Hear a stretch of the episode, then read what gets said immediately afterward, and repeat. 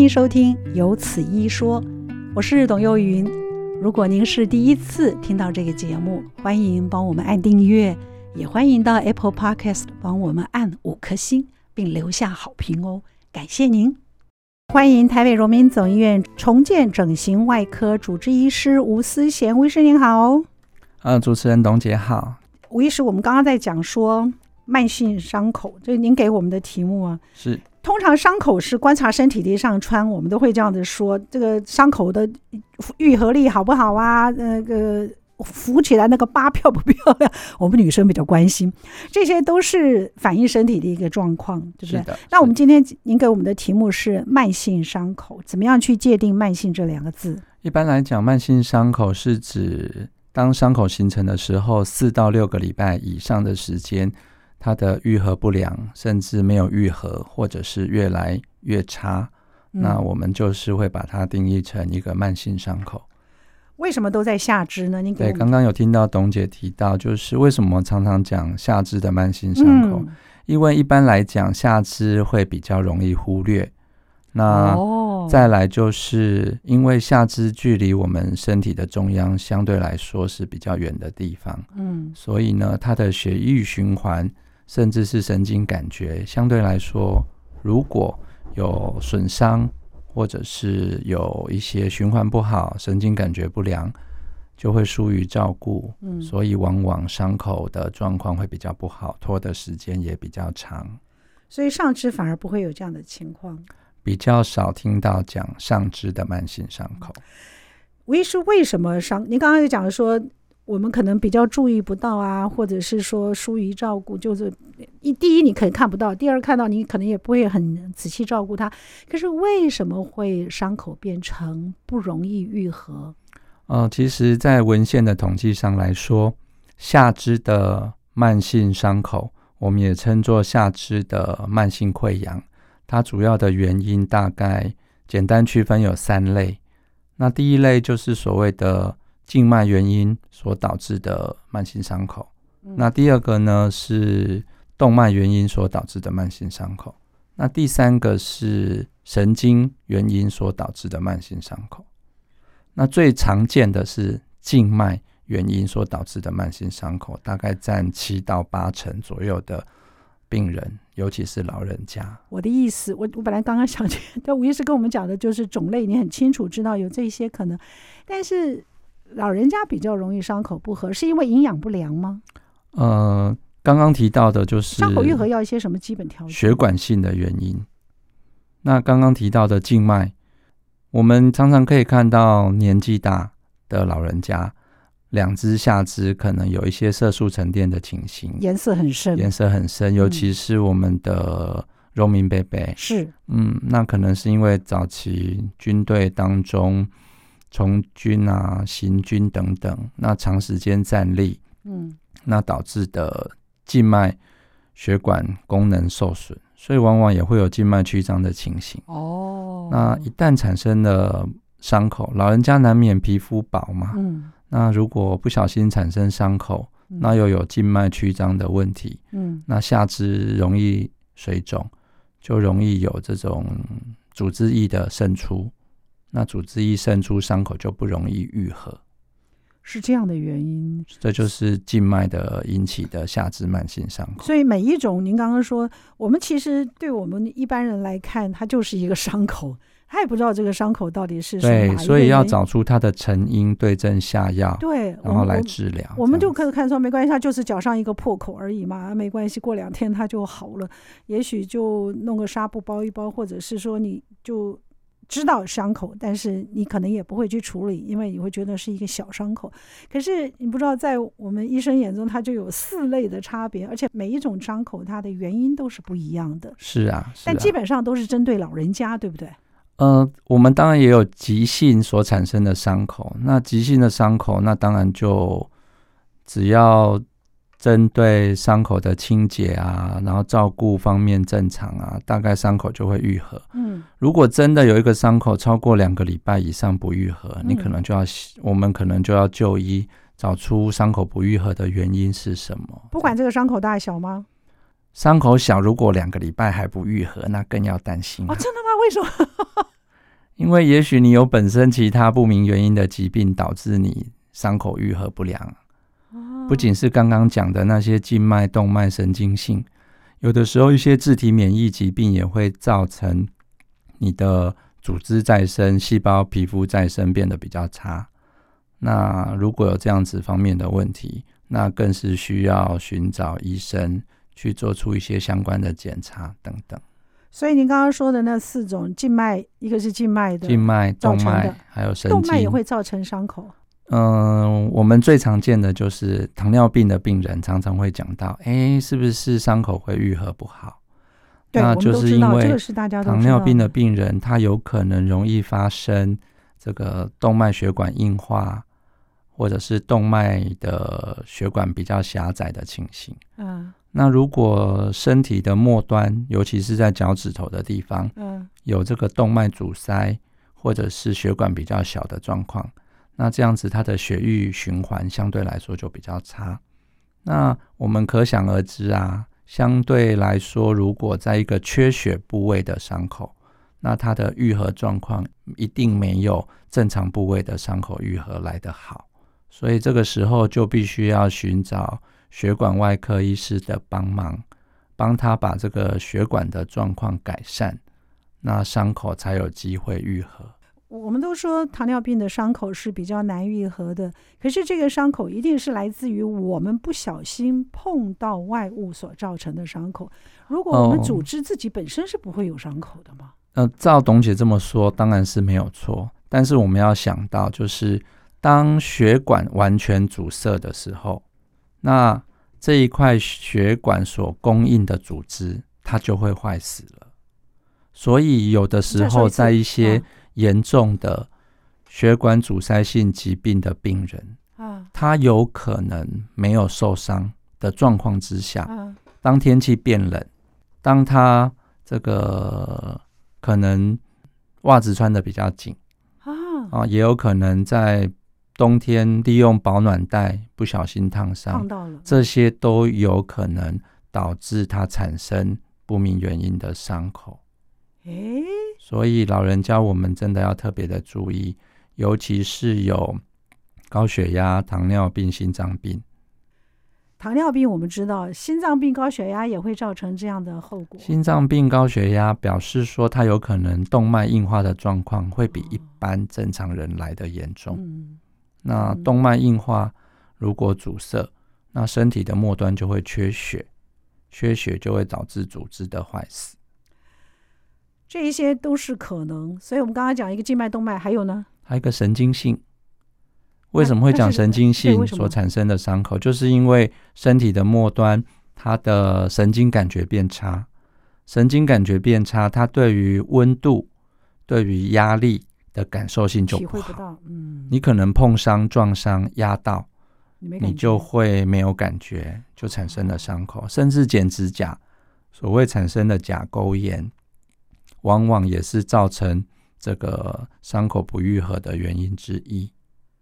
好吧，那第四种，刚刚讲的就三种，就三种，那第四种可能就混合型的吧。好，吴医师，那我要请问一下，这一些都发生在比较年长的朋友有一个界定，大概在中年以上吗？还是说不一定？因为糖尿病也有可能是很早发的，对不对？对，糖尿病有可能很早发的，所以下肢慢性伤口，老年人只是一个大多数。所以呢，如果这种原发就是第一型糖尿病的患者，嗯，如果他早期血糖没有控制好，他有可能也是容易有。这种下肢慢性溃疡发生的风险在。可是吴医师，我们通常下如果脚上一点点伤，或者是一点点破皮，或者是一个伤口，我们要去看哪一科？今天我们请到的吴医师，他是来自于重建整形外科。我们不会一个伤口就跑去看重建整形外科。其实我们整形外科看蛮多所谓的困难伤口的病人。哦、那我们荣总也在这。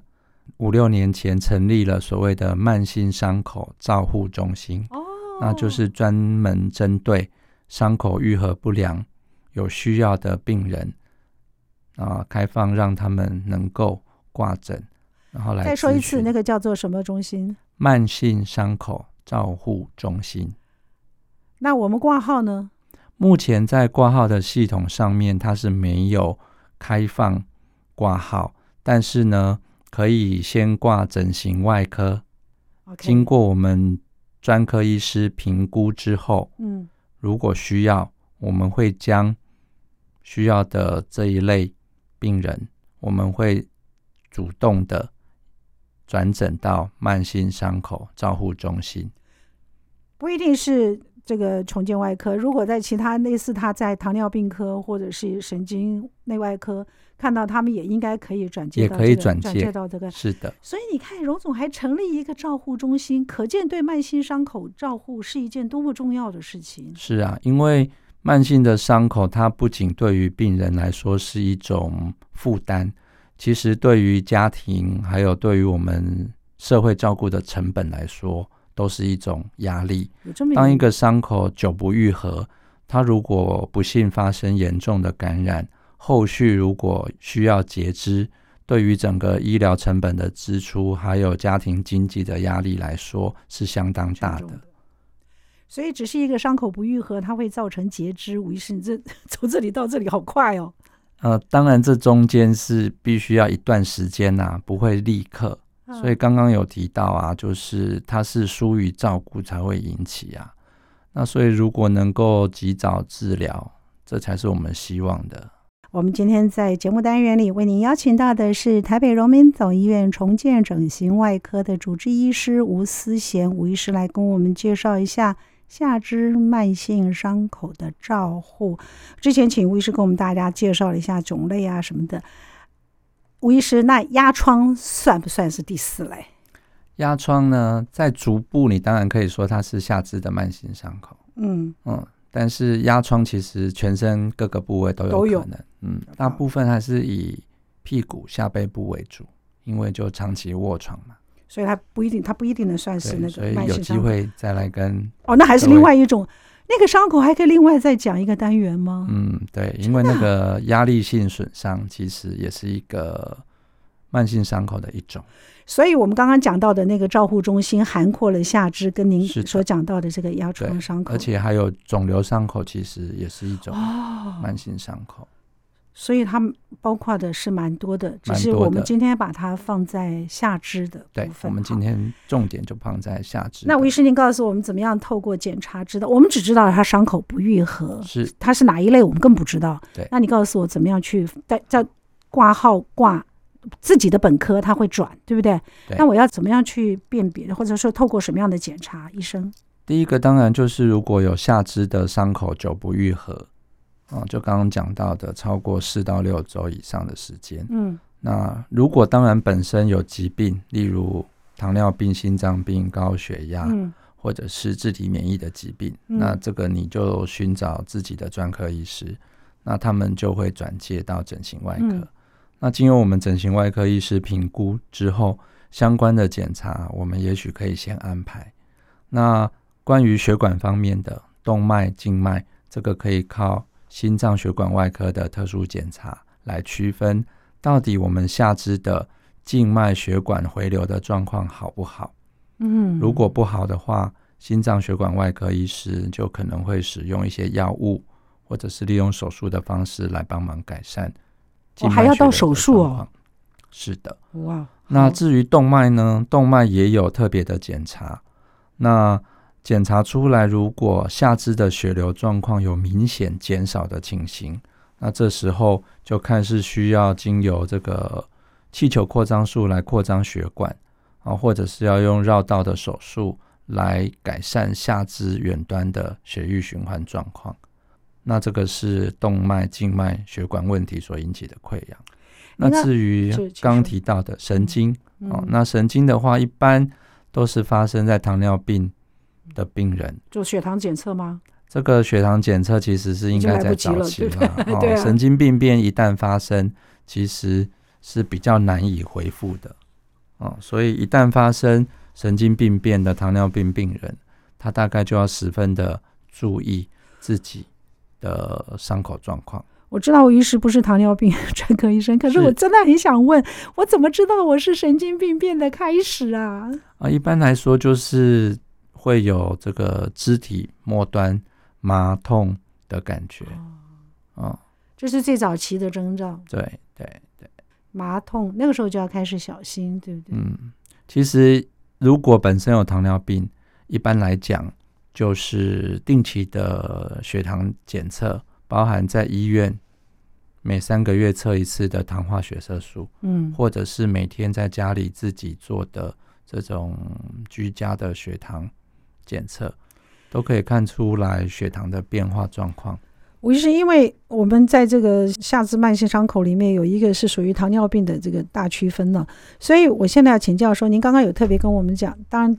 好像又有一点题外话，但是我真的很想问一下吴医师，如果您告照着您的说法，就是我们做我们的血糖检测、糖化血色素或者定期做检查，这一些数值都在正常值里面的话，我们就可以不用担心他有下肢慢性伤口的可能吗？您说的是没有错啊，真的，这样子是比较可以放心的哦，因为你血糖控制好。你的神经病变状况就会降低，嗯，哦，那你的血管病变也会降低，所以真的有糖尿病的病人，真的要把自己的血糖控制的，因为这就算一类了，对不对？那个下肢慢性伤口，它就算一大类。是的。那在流行病学上，下肢慢性伤口不愈合的那个发生率很高吗？因为现在高龄了啦，所以可能就会比较高一点吧。高龄是一种危险因子啊，年纪。年纪大是危险因子，大于七十岁以上的病人，嗯，要特别的小心。所以很容易，对不对？也不能讲很容易啦，就是相对来说风险比较高。做做血糖，做什么什么影像检查，做你刚刚有特别讲做这个嗯身体检查，这些都有可能让我们知道你的伤口。那知道的伤口跟诊断，诊断是一回事，治疗又是另外一回事。那针对不同的脚，它有不同的诊断方式。可是，如果吴医师，我们又回到糖尿，哎，好像都讲到的是糖尿病。如果是糖尿病的脚，你如果它也是一个不可逆的疾病呢？是啊，糖尿病。那你怎么去做？一旦发生不可逆的疾病，第一个你要把血糖控制好，第二个就是针对这个伤口的状况，局部的要照顾好。那不论任何的伤口啦，我们在照顾的过程当中，首先要注意的就是。要控制好感染，要降低它感染的状况。OK，那就是表示说，如果有坏死的组织，我们要将它清除。那要创造一个让伤口可以好的愈合环境。嗯，所以手术有的时候是必须的，难免。嗯，还有其他的治疗方式吗？药物不行。药物的话，就是如果当有发生感染的现象，药物的使用，例如。一些广效性的抗生素，嗯，或者是针对伤口做出细菌培养之后，使用适当的抗生素来控制感染的状况。一个伤口还要用抗生素哦？如果伤口有发生继发性的感染现象，当然是需要使用。你看是不是这个伤口一个小伤口？你看它是不是重要性很大？要动到手术，要使用抗生素，而。所以最重要的原因，就让它不要继续的恶化，这是一件很重要的事情。对，不要继续的恶化，因为伤口扩大，那当然它的愈合就更遥遥无期。我也是问一个，嗯，好像不，我今天问的问题都有点 silly。我也是，我也请问一下，我们刚刚讲的三种这种溃疡，哎、呃呃，对，哪一种最难治？神经性的溃疡其实它比较没有办法恢复。因为刚刚提到，神经一旦损伤，它就不容易回到正常。那就是糖尿病脚，是不是？那就是要自己必须要每天的的这个诊视啊，看清楚自己肢体末端有没有产生新的伤口啊，有没有受伤没有愈合啊。所以在这种情况下，您的意思是说，预防比它发生更重要？对，其实任何伤口的照顾啊，预防胜于治疗啦。我们治疗是最后一个阶段啊。如果它没有发生伤口，好好的做好皮肤的保护，其实是比较重要的。我是请教一下，在做这个慢性伤口确诊，这就是你知道它是属于慢性伤口之后，他做的那个治疗方式，我的意思是，在做手术之后，他的伤口敷料跟最早的那个检查，它都是要有分分级别的吗？嗯，董姐的意思是，对，因为像我们，如果您刚刚讲手术治疗，它是移除病灶嘛，然后主要是让它伤口愈合。可是这个时候的敷料也是每持续要使用的。哦，懂，我我大概知道意思。嗯、呃，因为现在市面上的敷料种类非常的繁多，嗯，那这些敷料在伤口愈合的不同时期，嗯，都有它的的作用。那以往我们的观念就是。伤口也许让它干干的，哎，对呀，就好了。对对对，这就是。其实，在这近二三十年来，这个观念其实一直在改变。啊，我们希望创造一个伤口好的愈合环境。那这个好的愈合环境包括哪些？应该是要在一个适当的湿润度之下，我们的表皮细胞、我们的肉芽组织、纤维母细胞比较容易的生长。简单来说，我们稻田植物。种花都需要适当的灌溉，我们不可能让我们的土壤是干干的。嗯，那我们的伤口如果让它过于干燥，嗯，其实我们的表皮细胞的移行、组织的增生是比较不容易的。所以现在说让伤口保持干燥这件事儿不太合时宜了，这样子说对吗？应该是这样子，所以我们希望伤口保持在一个适当的湿润度。那这个是要一个干净的湿润度。并不是说哦，伤口有很多化脓的组织液啊。对，好，那这个时候人工皮就有功效了，对不对？哦，对对，这时候人工皮它可以在一个干净的伤口上面，如果使用人工皮贴上去，那这个就可以保护这一个伤口免于过度的干燥。那如果伤口不大的话，一般就是我们看到的平常伤口，在没有就医之前，你建议我们使用。人工皮先做一个初步的护理吗？呃，这是可以当做一个居家的常备用品。嗯，就像以往我们可能家里会准备 OK 棒啊，对，准备纱布、棉棒等等。其实人工皮也是可以考虑的。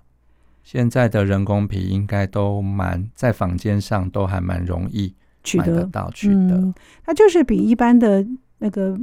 胶布啊什么的更贵一些，等敷料更贵一些，它也算敷料了，就是它也是敷料的一种了。嗯、但是如果伤口早一点愈合，嗯、那你相对来讲在使用的过程也不用很长，你买的纱布啊、棉棒也不用很多，那比较起来可能经济效应差不多。今天为您邀请到的是吴思贤医师，台北荣民总医院重建整形外科的主治，跟我们大家分享的主题是下肢慢性伤口的照护。这样听起来，你会不会觉得它只是一个小小的伤口，但是它却给我们带来一个很大的困扰？千万不要认为只是一个伤口而已哦，那它就有可能会造成。菌血症、败血症，局部的细菌经过血液循环散播到全身啊，造成一个全身的发炎反应。但是它也是一个，我觉得是一个很多方向的疾病。于是，我们刚刚讲到，就是它经不管是经过这个一般的手术处理也好，或者是做这个敷料或者是药物的治疗。我要请问的，尤其是针对糖尿病，我们还是把它放在糖尿病的这边。糖尿病的脚本来就不是一个容易愈合的，你在做了清创之后，它的愈合本来清创一定比原来的伤口更大，对不对？你要怎么样去护理它？对，嗯，糖尿病的病人啊，一般来讲常常会有这样子的疑问，嗯，就是说我已经糖尿病了，那你还要再帮我手术，那么大一个口，那我是不是会 愈合的状况更差？嗯，其实不然呢、啊。哦，因为需要手术的糖尿病病人，基本上他是可能伤口的状况不好，嗯，它上面有比较多的坏死组织，嗯，甚至有感染发炎的状况。那这些感染发炎的状况，或者是过多的细菌在这个伤口上面，嗯，会导致它的伤口越来越不好。嗯，我们要趁这些细菌啊、坏死的组织导致它状况更不好的现象之前，就把这些感染致病的东西将它去除。嗯，那去除之后，再加上适当的敷料啊，或者是适当的换药以及抗生素的治疗，将这些感染的状况控制好。当然，糖尿病的病人血糖也要控制好。嗯、在这些整个状况都控制好的情形之下，他的组织再生能力就会这个改善，伤口就可以愈合。如果他控制的好，他怎么会有伤口呢？是的，所以这一段时间就是住院，我们帮忙控制。哦，嗯，这个还有一个就是，我们把它清创做得很干净，我们也把它敷料做得很干净。但是这个伤口的愈合，它需要时间。我要在这个敷料敷在伤口的这段期间内，完全隔绝它感染的风险，对不对？这是一件很辛苦的事儿。呃，其实要讲完全隔绝不太容易，所以我们大概就是讲要降低。它有继发性感染的风险，所以人工皮是一个很好的隔绝方式。呃，应该讲各式各样的人工敷料可能都有它的作用。嗯，那当然，因为大家呃每一家医院所引进的敷料可能多少有所差别。嗯，哦，所以我们就是依照伤口的状况不同，那选择适当的敷料来照顾这个伤口。那这样的慢性伤口。一定要在医生的照护之下，到可以出院。什么样的情况是可以出院愈合吗？呃，你说要到他完全愈合才出院，有的时候住院会拖得很长。哦，所以一般来讲，如果如果病人本身或者是照顾者、照顾病人的家属啦，或者是一些居护人员、嗯、有办法处理这样子的伤口，我们会教哦怎么样子来照顾这个伤口。让照顾者以及病人都可以安心，嗯、那我们就可以让他出院，嗯、回家自行照顾，然后定期回诊。相较于这个伤口不容愈合的糖尿病足，其他的伤口，不管是我们说神经性，你刚刚有讲动脉、动脉这些，他们的伤口，因为他处理的方式同样是一样的方式嘛，那相对于就像糖尿病足，他们会比较容易好，对不对？嗯、呃，刚刚讲到动脉跟静脉。动脉的伤口要注意的就是，我们不能让血管状况变差，所以动脉的伤口我们就要千万交代，是另外一个问题，不要打绷带，袜子不要穿太紧，不要勒住伤口，这样才不会影响血液循环。这是有伤口之后，对，在没有伤口之前，我们是可以用绷带，也不能够太紧啊。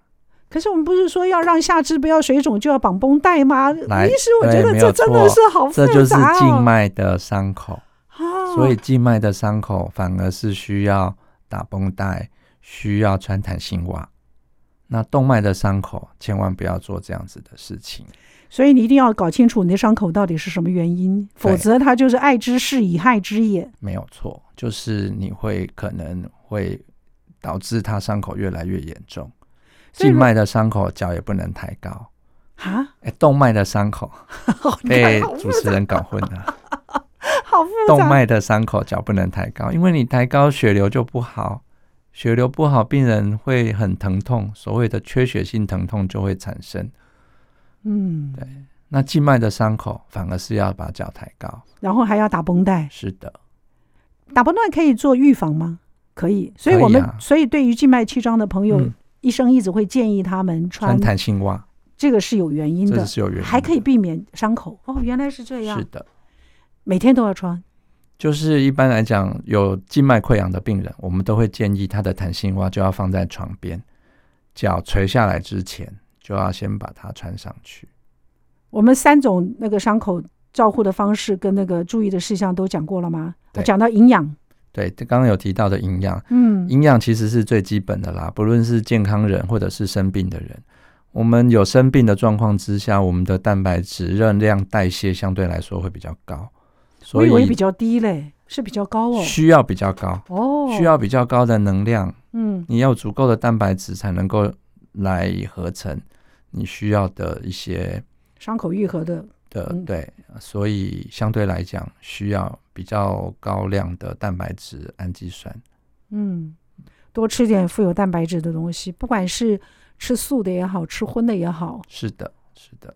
当然，在一个没有肾脏或者是没有肝肾疾病的状况之下，那注意好自己的血糖控制，然后适当的均衡饮食，然后高蛋白食物的摄取。高蛋白，对啊，对于肾脏其实也是一个负担。所以你看，我们这样子一一堂课听下来，我们的吴医师跟我们讲到的，它就是一个小小的伤口，可是它，你看它牵一发动全身，身上的每一个功能跟它都有相对应的效果，有的时候是互为影响，有的时候是互为对抗，所以决定伤口的种类，配合医生的治疗，然后自己注意感染的风险，这些对伤口的愈合都是有重要。那如果糖尿病足，就是血糖的控制，对，它是最基本的。因为血糖控制不好，它会影响你红血球的状况，会影响你血管，会影响你的神经，这些都是会影响伤口的。那如果严重的话，甚至会引起你的肾脏病变啊，还有视网膜、眼睛的病变，所以都是全身性的影响很大。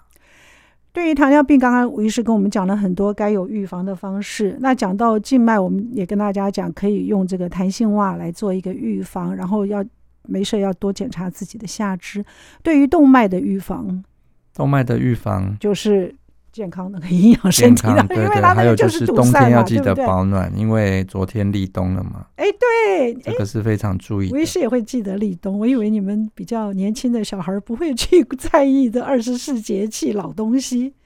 对，因为冬天其实老人家要注意的两点，第一点就是肢体的保暖，但是呢，在保暖之余，更要注意的是这个烫伤的预防。因为有的时候年纪大，你肢体末端感觉如果不好，为了保暖，有的时候有烫伤的现象出现。那要记得也不可以抱着这个暖炉啊，或者是温水袋睡觉。真的吗？因为你如果睡着，那这个所谓的接触性烫伤就有可能会产生。我跟你讲，我我就是想说，我爸爸妈妈都很年纪很大，睡觉就给他们弄一个暖炉。我妹妹就坚持不肯，我妹妹就是护理师，她坚持不肯。然后我说好吧，没关系，那我们就用。我现在刚好也可以借这个机会请教一下吴医师。我说那我们用热电温毯，用电温毯。啊，他说连电温毯都他都不建议，他就要用极低的那个温度。我说那你还放个热毯在上面干嘛？他说总比被烫到好。是对。对，他说，因为老人家的感热力是非常低的。是的，是的，这是有原因的，所以这个是必须的，没有错，对不对？对。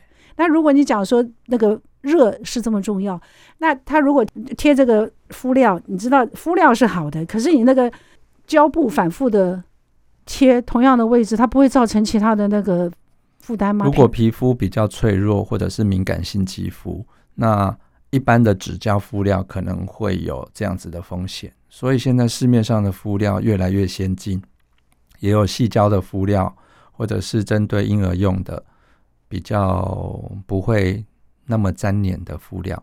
要要去买那个，要去买那个胶布，对不对？对，不是一般我们使用的那个胶布，那个可能不行，就不是一般我们在使用的胶对啊，因为，因为那个敷料每天换，每天撕，你怎么受得了？是的，是的。另外一个就就是，如果我们在现在我们讲都是在医院里面，那你在教导的居户或者是家人回到家里头用敷料的时候，基本上掀开敷料，我们避免感染的第一步都是先做消毒。那个时候用用碘是对的吗？哦，对，现在就是讲到这个观念啊。我目前在我们医院的的清洁方式，当然在感染性的伤口，我们会考虑用优点。嗯，但是如果在一个没有急性感染的伤口，其实也许用生理食盐水做适当的清洁就可以了。生理食盐水那么大一罐？嗯，也可以买那种二十 CC 的小瓶装，一次用一瓶把它冲一下就好了。对对对对对对对，对，不需要用任何消毒。有还有消毒成分，最多大概就是用水溶性的优点，那千万不要用双氧水啊，或者是其他。以前我们都用双氧水，红黄白各式各样的药水，对对对，这个在伤口上面其实都是对于正常的组织造成负担，而且病人会非常非常的疼痛，不舒服，是不太建议的。嗯，因为优点擦上去以后，你就会觉得那个伤口变得好干哦。是的，是的，其实那个碘离子。真的真的要用优点的话，我们也会建议优点消毒完伤口之后，可以再用生理食盐水将这些优点的残余液体将它清洁掉。这个也是应该的。对，你看，慢性伤口就是因为不会好，所以它造成的那个困扰有这么多。那谢谢吴医师今天跟我们大家做的分享，还有没有什么要提醒大家的？最后一分钟，就是呃，如果真的有伤口久不愈合，就不要耽误太久，就直接尽速就医，然后遵照医师的医嘱。那希望早日的将这个不易愈合的伤口治疗好，那可以让自己的生活品质提高，嗯、也可以降低呃家人照顾的负担。好，这就是我们跟大家分享的内容了。谢谢您，也祝福您一切都好。谢谢。今天的节目就到这儿了，谢谢您的收听，请记得按订阅，也欢迎到 Apple Podcast 帮我们按五颗星。如果听完我们的节目有什么想跟我们说的话，欢迎您利用 Apple Podcast 的留言功能，我们会在之后的节目里面来回应大家。谢谢您。